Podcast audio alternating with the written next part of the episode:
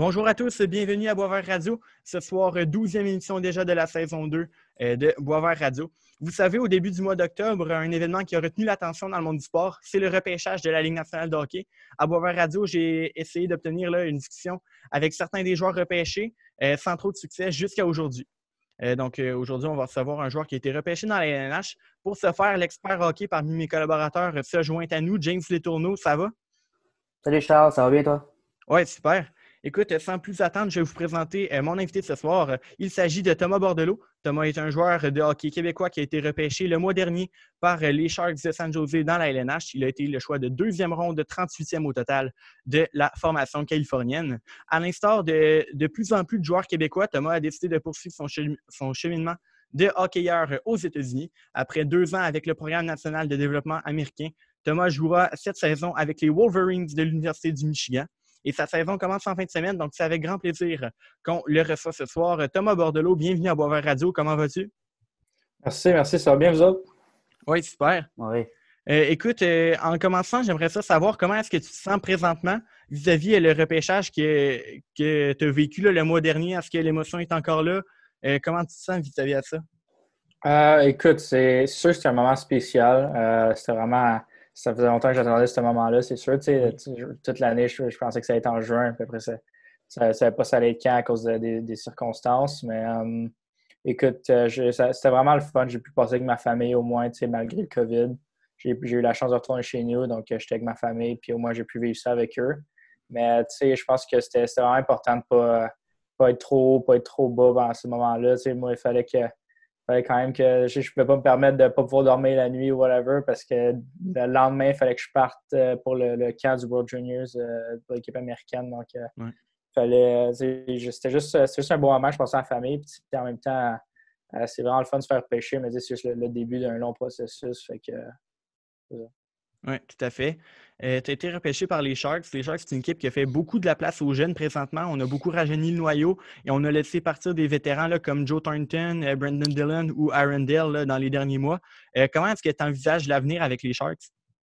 Écoute, ils ont de ce que je sais l'organisation, une très bonne organisation, des, gens qui travaillent pour l'organisation, c'est des, très bonnes personnes avec qui j'ai parlé. Puis euh, écoute, euh, j'aime leur, façon de penser, j'aime les, conversations que j'ai eues avec eux, puis j'ai euh, vraiment hâte de, voir ce, que, ce qui va arriver dans le futur.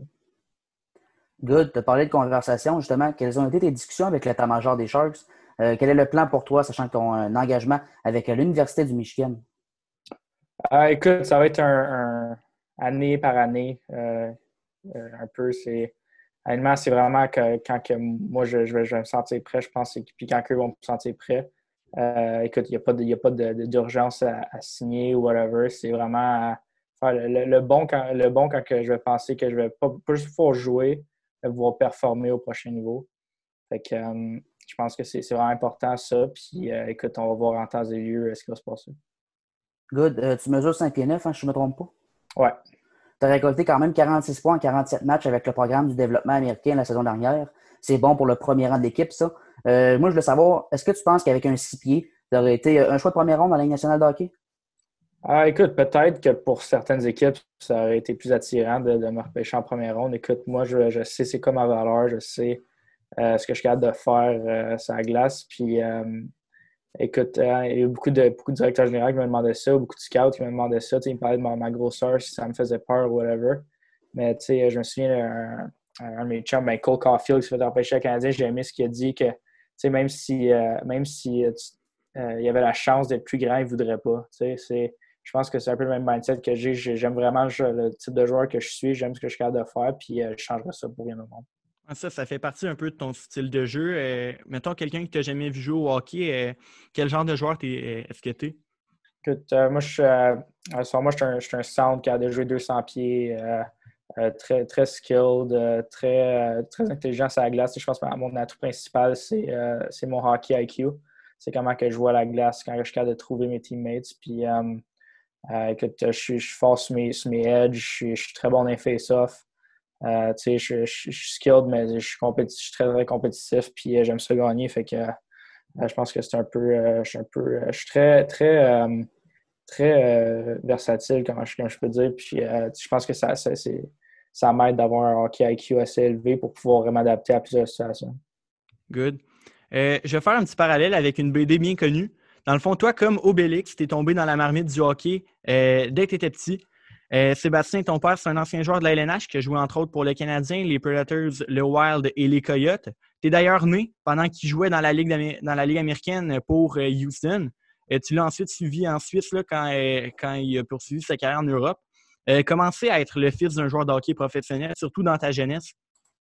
Euh, écoute, c'est vraiment spécial. Tu sais, euh, si tu reviens à Obélix, lui, il n'avait pas bien le choix de, vivre avec sa condition un peu qu'il avait après. Mais moi, moi, honnêtement, ils n'ont jamais eu à me pousser, mon père ou ma mère, mes parents, ou même si c'est mon grand-père, ils n'ont jamais eu à me pousser. Je pense que c'est juste venu naturel. C'était juste euh, que j'ai encore mes souvenirs de. Tu sais, j'ai jamais vu jouer en national, mais j'ai souvenir quand j'ai vu jouer, je voyais, j'allais à ces games en Suisse.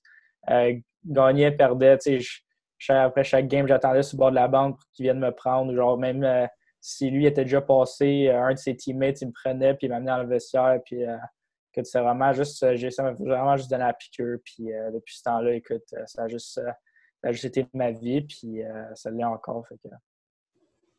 Oui. évidemment, comme Charles l'a dit, ton père a beaucoup d'expérience dans le domaine. quel est le meilleur conseil qu'il t'a donné pour t'aider dans ta carrière de joueur de hockey? Um, écoute, il y en a tellement. Euh, c'est vraiment c'est dur d'en choisir un peut-être, mais euh, je pense que c'est. Euh, moi, je pense, moi, je pense que j'ai le, plus gros conseil qu'il me dit, c'est juste have fun. Genre, parce que c'est c'est quand j'ai quand j'ai du fun sur la glace que je joue à mon meilleur, puis il sait, tu sais, puis il, m'a vu jouer depuis que je suis tout petit. C'est lui qui m'a appris tout ce que je connais sur le hockey, mais euh, tu, le vois, tu le vois quand tu as du fun sur la glace, comment tu joues plus léger, comment tu es, juste, es juste bien, es juste genre, tout a l'air de marcher, tout est fluide. Fait je pense qu'honnêtement, juste se rappeler de, pourquoi tu as commencé à jouer au hockey quand que ça va un peu moins bien, puis de, ce que tu aimes de, du hockey, je pense que ça, aide vraiment à performer mieux. Good. Euh, on a parlé de ton père Sébastien. Maintenant, ton grand-père aussi est très impliqué dans le hockey. Euh, Paulin Bordelot, c'est un ancien, aussi un ancien joueur professionnel. Euh, qui est très impliqué dans le monde du hockey, notamment là, au niveau du coaching récemment. Il a entre autres dirigé dans la Ligue américaine de hockey en Europe et euh, plus récemment, il a été entraîneur-chef chez le Phoenix du Collège Esther Blondin dans la Ligue Midget 3 pendant neuf saisons. Euh, Paulin était dirigé de 2016 à 2018 pendant ton séjour Midget 3 chez le Phoenix. comment c'est d'être coaché par son grand-père au niveau Midget 3? Écoute, c'est vraiment, vraiment, c'était le fun, c'était vraiment bien. Écoute, c'est sûr que euh, la première année, je ne savais pas trop à quoi m'attendre. Même lui, je pense pas qu'il savait à quoi s'attendre, euh, de comment ça allait se passer. surtout que j'étais un, un, surclassé à 14 ans. Puis mm-hmm. on, euh, c'est un il fallait s'adapter un petit peu, mais écoute, je pense qu'on a vraiment bien fait ça. direct, dès le départ, on était capable de comme vraiment séparer le, quand c'était à l'aréna, c'était le coach, puis moi, j'étais le joueur, puis quand on était en dehors, c'était le grand-père, moi, j'étais le petit-fils. Je pense qu'on a vraiment fait une bonne job à faire ça. Puis, euh, écoute, euh, c'est juste, euh, la seule affaire qui avait de différent, c'est qu'il y en avait tout à un sur mon cas. C'était pas mon père, c'était mon grand-père. C'était pas mon grand-père, c'était mon père, parce que mon père, c'est le directeur général de l'équipe. Fait que, c'était un peu. j'ai des très bons souvenirs de ça. notre famille est encore très connectée au Midget 3, le Phoenix, puis c'est vraiment, vraiment, des belles années. Good. Euh, parlant du Phoenix, justement, comme j'ai mentionné, tu as joué deux saisons pour eux, dont la première à 14 ans, un fait d'armes qui est tout à fait remarquable à souligner. Euh, et euh, pendant ton parcours Midget 3, tu as pu côtoyer des joueurs qui sont dominants dans, la, dans la LHGMQ comme Samuel Poulain ou Xavier Parent, des joueurs qui sont plus connus au Québec présentement. Qu'est-ce que tu retiens de tes deux années Midget 3? Écoute, je, retiens beaucoup sur la première année. Ça a vraiment aidé d'avoir Sam et Xav avec, avec moi parce qu'il avait vécu l'année d'avant. Euh, puis euh, c'était vraiment le fun un peu euh, de jouer avec eux. Sam, ça a, été, ça a été mon allié presque pendant toute l'année. Puis Xavier, il y avait une, il y avait une très, très bonne ligne avec Kalmikov puis Farmer. Puis écoute, je pense que ça, ça avait juste. C'était vraiment juste le fun. Ma première année Jet 3, je me souviens, je ne m'attendais pas. Je savais pas trop à quoi m'attendre en étant surclassé, whatever. Je me demandais ça allait quand vestiaire, mais encore à ce c'est mes meilleurs chums. Puis c'était vraiment juste. ce que je retiens le plus, c'était juste une des meilleures années de hockey de ma vie. C'était vraiment incroyable. Puis euh, la deuxième année, écoute, on avait, on avait une, bonne équipe, beaucoup de vétérans, beaucoup, beaucoup de jeunes, honnêtement. On avait une coupe, on avait, aucun 17 ans, on avait peut-être euh, trois, euh, trois vétérans à l'attaque, dont moi, que je n'étais pas un vrai vétéran, puis comme quatre à, la défense. Fait que c'était un peu plus dur, mais c'était une année vraiment le fun quand même. Une année dans laquelle tu t'es quand même démarqué offensivement avec 60 points, c'est quelque chose de très, très bien à souligner. James, poursuit. Yes, merci Charles. par la suite, tu as décidé d'aller jouer aux États-Unis pour la suite de ton cheminement de hockeyeur. J'aimerais savoir quels ont été les facteurs qui ont motivé ta décision de t'exiler au sud de la frontière? écoute, pour moi, j'ai tout le temps voulu jouer universitaire. Fait que c'était mon père est passé à travers junior majeur, il l'a adoré. Euh, J'avais juste des belles choses à dire là-dessus, mais je pense que pour moi, le, meilleur chemin, on avait l'impression que ce serait universitaire. Puis j'aimais vraiment la, euh, euh, de quoi ça avait l'air. Euh, c'est quand, même spécial. C'est quand même spécial. Puis toute l'atmosphère autour de tout ça. Mais je, voulais, je voulais vraiment jouer universitaire. Donc là, c'était juste une question de trouver où j'allais jouer entre le midget 3 puis on, on, on a checké nos options, on a checké la USHL, des prep schools. Puis euh, là, le programme américain, il s'est intéressé à moi à, travers euh, la famille euh, Hughes, qui est vraiment proche de nous. Puis Jack était Jack venait de, commencer sa première année, Quinn il venait de partir du programme. Donc le, Jim Hughes, le père, il avait dit à un recruteur de venir me voir jouer. Puis il est venu me voir jouer au challenge à Gatineau, à l'entour de juste avant Noël, à ma deuxième année, jet 3. Puis euh, il m'a invité à leur camp des top 40. Puis euh, quand je suis allé là, je suis tombé en amour avec euh, les coachs, avec la, place, l'environnement, juste leur philosophie. Puis pour moi, quand ils m'ont offert de, joindre leur équipe pour les deux, prochaines années, c'était un no-brainer. Je voulais vraiment y aller. Ah, c'est cool. Ben, malgré ton intention justement d'aller aux États-Unis, tu avais été repêché en cinquième ronde du repêchage 2018 de la LGMQ par l'Armada Blainville-Beaubriand. On sait que l'Armada, ils ont des riches propriétaires avec Québécois, d'excellentes installations, euh, en plus, l'année de ton repêchage, tu as une excellente équipe de hockey. Euh, bon, ça avait l'air clair dans ce que tu disais, mais je voulais savoir, as-tu quand même passé proche d'aller jouer à Blainville? Euh, ou vraiment ça a été, comme tu l'as dit, un no-brainer all the way aux États-Unis? écoute, je, gardais toutes mes options ouvertes, mais j'avais signé ma lettre que j'étais. Quand, quand, tu signes, tu étais obligé d'y aller, puis j'avais signé ma lettre deux mois avant le repêchage. Donc, tu sais, je pense que Joël, Joël il a quand même été. Il a joué avec mon père, il est quand même proche de la famille, il a pris une chance sur moi au cas où que peut-être après le programme, je décide de revenir, mais euh, euh, c'était juste, euh, un, peu, un peu drôle que je me fasse empêcher par l'Armada. Ouais. à 17 ans, justement, donc tu es quand même assez jeune, le 17 ans, tu fais le saut aux États-Unis dans le programme de développement américain. francophone, tu connaissais personne à part peut-être certains joueurs ou certains coachs que tu as rencontrés au camp. C'était un véritable saut dans l'inconnu, je pense. comment est-ce que ça s'est passé, ton adaptation à ta première année là-bas? Ça s'est vraiment bien passé. Honnêtement, ça a été de loin les deux plus belles années de ma vie. Écoute, c'est juste euh, les, joueurs, les joueurs avec qui j'ai joué, ça va juste être mes meilleurs amis pour, toujours. Puis, c'est juste parce que tu, vis une expérience totalement différente avec tous les gars qui ont le même âge que toi. Il n'y a pas de vétérans, il n'y a pas de. Il a pas d'un peu de hiérarchie ou whatever. C'est juste vraiment, tu rentres là, puis tu, c'est tellement, tellement dur ce programme-là. C'est tellement une grind que juste vivre ça avec tous tes meilleurs chums à, chaque jour. Tu, reviens des raids de boss à 7 h le matin. Le lendemain, à 10 h, ils veulent que tu sois à l'arena pour, euh, pour un lift, puis euh, pour un, workout ou pour une pratique. Puis c'est juste une. Honnêtement, je crois pas qu'il y, a une place qui travaille plus fort que ce programme-là. C'est vraiment un des premiers programmes au monde. Puis euh, toutes les adversités que j'ai passées à travers avec ces gars-là, ça a juste, ça a juste des liens vraiment inoubliable. Puis euh, l'adaptation a tellement été facile euh, avec ces gars-là. Good. Euh, tu en as parlé un petit peu. comparativement à plusieurs joueurs du programme de développement, tu n'étais pas encore engagé avec l'université avant de rentrer dans le programme. comment s'est passé un peu ton processus de sélection qui a finalement abouti à Michigan, comme on en a parlé, puis tu l'as dit un petit peu? puis aussi, qu'est-ce que l'université justement de Michigan a de plus que d'autres universités prétendantes? Écoute, c'était vraiment juste.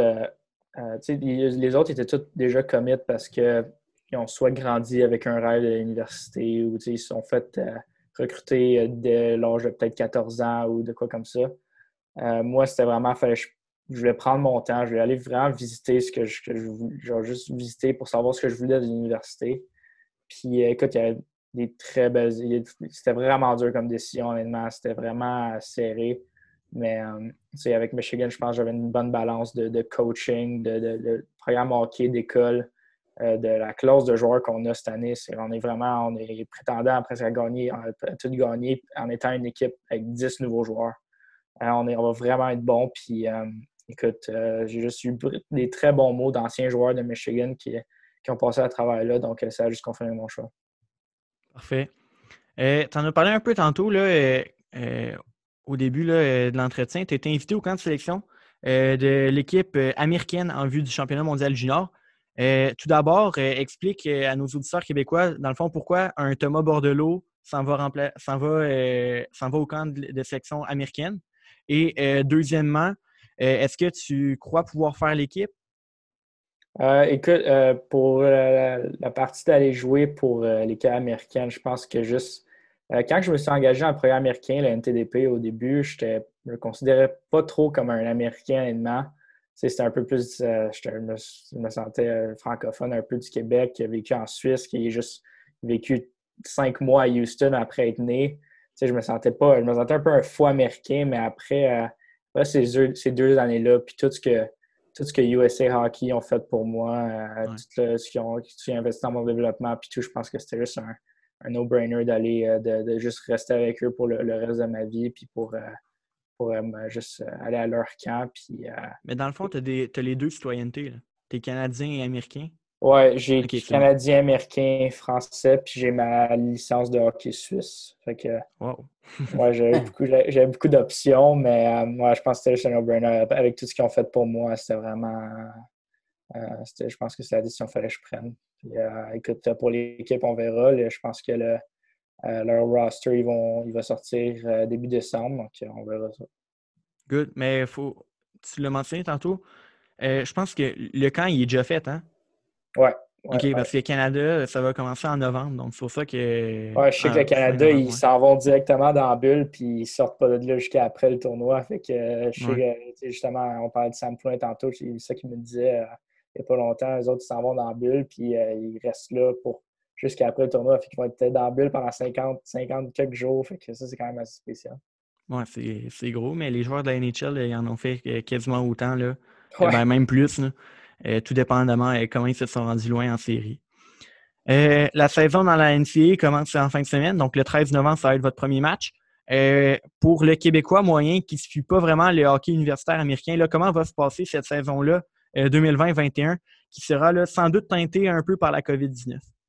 Écoute, de, notre première game qui va être en fin de semaine, je pense que nos dix premières games sont cédulées jusqu'à euh, je pense que c'est le 10 décembre, notre dernière game, quelque chose comme ça.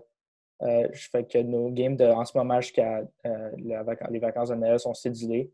Puis la deuxième partie, la deuxième portion de, la saison va sortir en tour de Noël. Donc, on verra ça. Mais pour l'instant, comment ça marche, c'est qu'à chaque fin de semaine, on joue un, deux games contre la, même équipe. Comme en fin de semaine, Arizona State, ils viennent pour deux games ici. la semaine prochaine, on s'en va à Wisconsin pendant deux games. Après, Notre-Dame, ils viennent ici pour jouer contre nous. Après, on s'en va. Je ne me souviens plus exactement où, mais euh, c'est tout le temps des deux games qu'on va jouer. Good. Puis est-ce qu'il va y avoir des spectateurs dans les estrades? C'est, euh, on a quatre, C'est comme ça que ça marche à Michigan. Je ne sais pas si les autres arénas vont avoir une, euh, politique différente de, qui vient au match, mais pour nous, on a quatre billets par joueur, puis c'est juste, juste la famille qui a le droit de, à qui on a le droit de donner les billets. OK. Ah, intéressant. Euh, comme plusieurs joueurs de hockey euh, euh, au printemps dernier, on a dû être confinés en raison de l'épidémie de COVID-19. Comment est-ce que tu as vécu ce confinement-là?